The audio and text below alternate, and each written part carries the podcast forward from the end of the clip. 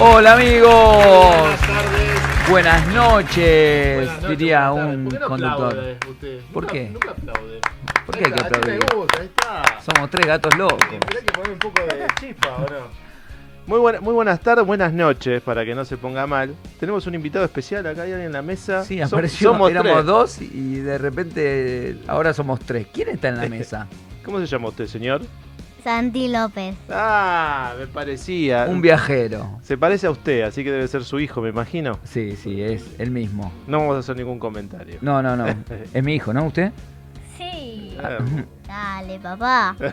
No exageres. Sí, es, es mi hijo. Bueno, estaba entusiasmado porque él también escucha y mira este 50 kilómetros por la radio y por 5 TV y dijo, quiero ir, quiero ir al programa, papá, porque yo también soy un viajero, ¿no es cierto? Oye, viajé a muchos países. Muy bien. Sí, tuvo Qué Viajé a suerte. Brasil, viajé a Punta Cana. Muy bien. Tuvo bueno, suerte. ahora le vamos a preguntar dónde estuvo y cuáles son sus lugares preferidos. Tenemos para hacer nuestro viaje, como todos los días, nuestro mate que nos acompaña. Estamos esperando a la gente de Lu Milagro que nos mande un mate y un termo. Un termo más que un mate. Bueno, ¿Quién las lo dos cosas, un- dice? Un, kit. Un kit. ¿Quién lo dice eso? Te- tenemos que agradecer eh, en especial porque hoy vino y no- nos pidió que lo saludemos eh, al señor David Carballo, Sí, como sí, siempre. Se puso celoso. Se puso celoso porque le dijimos, pero usted no está acá con la cámara, tendría que estar. Ahora con esto de la tecnología y poner cámaras que... y ahora tampoco está. No, no, por eso, Así- no importa, pero lo saludamos igual, al señor David Carballo, también a Alexis Carballo, que siempre está ahí en la operación y en la producción, y, y en toda la coordinación de este programa, que lo hacemos con, con mucho esfuerzo, con mucho amor, con mucho, con mucho ímpetu. y con mucha pasión, seguro. Pichone, hoy tenemos un programa especial, hoy vamos a hacer un programa especial, porque dijimos que dentro de todo este recorrido de los 50 kilómetros, también hay este, muchas personas, sobre todo con discapacidad, trate de no, no chupar cuando abran el micrófono, porque, claro, me suena a mí. ¿Se escucha? Sí, sí, Ah, se bueno. escucha. Y me da ganas de tomar uno. Entonces, le decía que, que hoy pensamos un programa distinto, un programa eh, pensado no solamente para, para las personas con discapacidad y aquellas que tienen este, movilidad reducida, sino también aquellos que acompañan, que son el entorno de estas personas y que son muchos. Así es, como que no lo- al principio del primer programa algo comentamos y vale la pena eh, de alguna forma traerlo hoy nuevamente, nuestro recorrido y nuestra relación con el turismo accesible. Y lo hemos comentado al principio en el primer programa, esto del origen de nuestro blog, de nuestros 50 kilómetros, pero también fue el origen de tu proyecto de tesis eh, cuando éramos compañeros en la universidad y esta creación de la red de turismo accesible de la Argentina, que fue una idea tuya, después bueno, eh, me acoplé y, y- y empezamos a transitar esto ya hace unos cuantos años, ya hace 15 años que, que la red de turismo accesible de la Argentina está rodando por la Argentina y por el resto del mundo, ¿es así? Así es, así es. Este nació a partir de tener un hermano con discapacidad, un tío, ¿no? Tío, ¿Qué hace? Pablo. Aprovechamos para saludarlo. A Pablo y a Cristina. Y a Cristina, mi madre, por supuesto. Eh, ¿Qué tiene Pablo, Santi?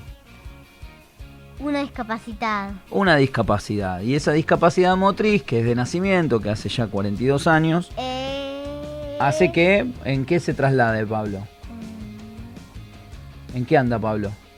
Silla de. En una silla de ruedas. Entonces, No me salía. a partir de esa problemática, de, de empezar a, a vivir eh, la discapacidad desde lo más personal, este, es cuando empiezo a estudiar, primero educación física y más grande turismo, empezamos a identificar todas las barreras y todas las necesidades que había a la hora de planificar un viaje, a la hora de eh, reservar un hotel, ir a un balneario, porque como hablamos en el primer programa, que toda mi infancia se, este, se, se transcurrió las vacaciones en, Mar del Plata, las dificultades en el, sobre todo en los balnearios de la Perla, donde iban mis tíos y donde tenían carpa, era muy complicado porque hay este, desniveles naturales que hacen que, que sea complicado bajar a la playa. Estamos hablando en el año 1980. y década del 80, claro, década del 80, donde por supuesto que de esto no se hablaba. Recién la OMT, la Organización Mundial del Turismo, en, allá por eh, por 1980 en una declaración de Manila, en Manila es una ciudad, hizo referencia al tema del turismo y el turismo como un derecho, ¿no? Y un derecho de que tiene que ser o, debe ser este, poder disfrutarlos todos, ¿no? Todos decimos eh, personas con discapacidad o sin discapacidad, independientemente de su condición. Pero recién se hablaba de eso, ¿no? O sea, porque bueno, las personas con discapacidad y sus familias eh, no quizás no tenían mucha noción de los derechos, eh, daba mucha vergüenza también. Yo he pasado por, por muchas situaciones particulares desde siendo niño. Eh, yo soy mi hermano mayor y tengo cuatro años, tres años y algo con de diferencia con Pablo.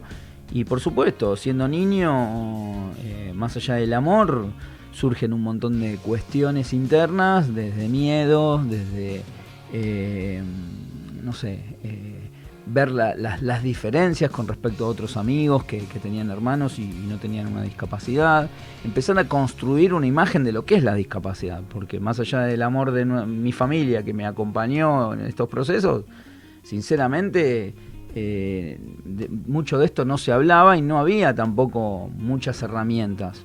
Eh, pensemos en Internet, pensemos en psicólogos o, médicos o profesionales dedicados a estas temáticas.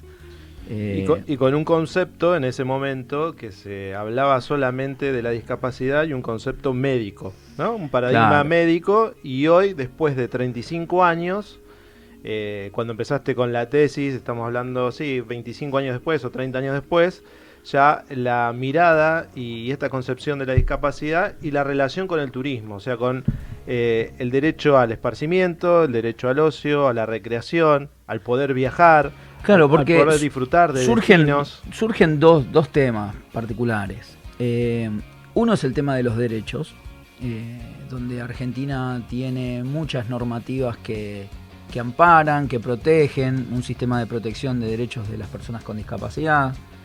Y, por otro lado, las necesidades puntuales de las personas con discapacidad, un colectivo eh, que en, su, en esa época se lo consideraba una minoría. Eh, pensemos que hoy en Argentina estamos hablando de 5 millones de personas con algún tipo de discapacidad.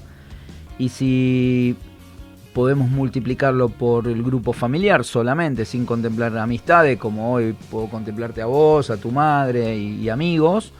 Es, contando solamente el entorno familiar, estamos hablando de que esos 5 millones se multiplican por 2, por 3, en, el mejor de los casos. O sea que tiene un impacto en Argentina de 15 millones de personas.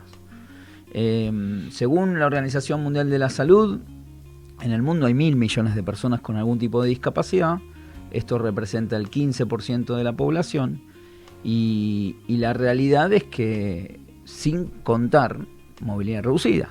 Sí, sí, solamente estamos hablando en... Discapacidad. Eh, eh, exacto, colectivo de discapacidad. Estamos hablando del 15% a nivel mundial, pero cuando hablamos de, de, esta red y del proyecto y de lo que hablamos de accesibilidad y diseño universal y demás, contemplamos a un colectivo mucho mayor. Y que impacta alrededor del 40% de la población mundial. ¿Qué hablamos?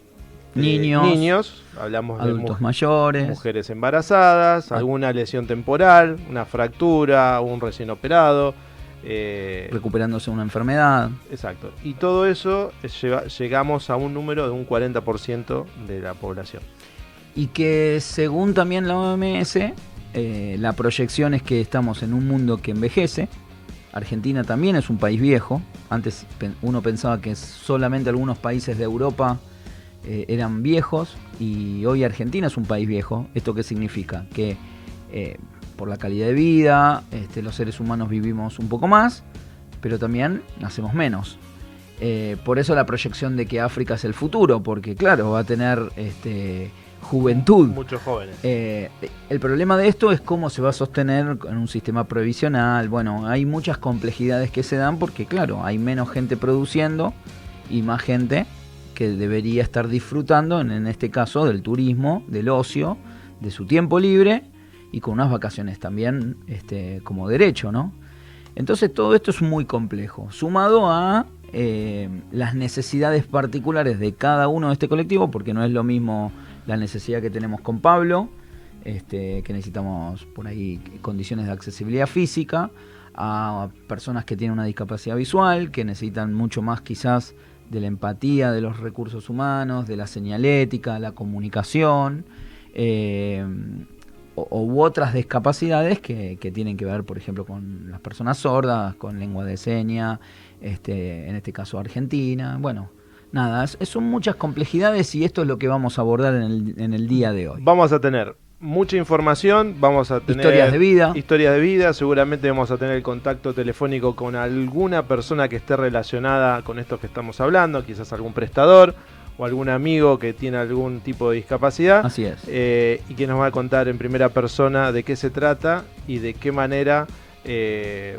puede, de qué manera va sorteando, digamos, día a día eh, las dificultades que, que, que aparecen, ¿no? Esto que denominamos barreras tanto de todo tipo que las vamos a nombrar también. Sí, sí, vamos a hacer un pantallazo general de, normativas, de problemáticas, necesidades, bueno, un, ping-pong de cosas. Este no va a ser el único programa que vamos a hablar de esto. Pero no, nos interesaba hacer un foco en un programa como para hacer también este, el puntapié inicial de, de, esta temática. Me parece muy bien. Y recordar que ya en pocos días arranca el mes de febrero y como habíamos anunciado en programas anteriores, a la gente que quiera participar tenemos un, un, sorteo. Una trivia. Una trivia, una trivia, perdón, un juego. un juego, para saber cuánto eh, conoces de Argentina. Eh, vamos a hacer preguntas y en base a ganadores que van a surgir de cada programa vamos a hacer una gran final al final del mes de febrero y el ganador se va a llevar en, primera instancia, por ahora tenemos el premio de Cabañas Cultura Serrana. No, y tenemos Merlo. Ah, tenemos Merlo también, tenemos un voucher de Merlo. Bueno, tenemos voucher de Merlo, tenemos seguramente voucher de Concepción de Uruguay, tendremos algunas algunos regalos del Partido de la Costa también. Muy bien. Eh, y así se van sumando de distintos lugares de la Argentina Así que a los que quieran participar, les recuerdo que pueden mandar, eh, quiero participar de la trivia 50 kilómetros al teléfono el 47406977, o sea, pueden llamar. Y dejar sus datos. Exacto, sino a través del WhatsApp, que es el 1127803714. Y ahí... Eh, o a través de las redes. Tanto las redes como 50 kilómetros. En Tour Argentina en, Twitter, en Twitter. En Instagram. Exactamente, 50 kilómetros y si no los de la radio. Exactamente, en bitradio.com.ar, www, ahí se pueden, también pueden ingresar y nos pueden este, escribir y anotarse para lo de esta trivia, cuánto conoces de la Argentina y llevarse este gran premio de dos noches para dos personas en el Valle de Calamuchita en Cabañas Cultura Serrana. ¡Wow! ¿Usted conoce Cabañas Cultura Serrana, Santiago? Sí. Ah, sí, ¿usted ya fue? ¿Estuvo ahí viajando? Todas las veces hasta que nací. Ah, desde, desde, que, nació. Muy bien. Va, va está fidelizado. Muy bien. Escúcheme, ¿se anima a mandar eh, una tanda? Un, vamos a escuchar un, un tema musical. ¿Quiere? Bueno. Mande usted a la tanda. Dígale, Alexis, ponga un, una canción y en un ratito seguimos. Vamos, anímese. Por el micrófono acá. Sí, al serio que está allá, dígale. Alexis. Ahí está. Pone una canción. Y volvemos después de la pausa. Y volvemos después de la pausa. Muy bien, ahí va.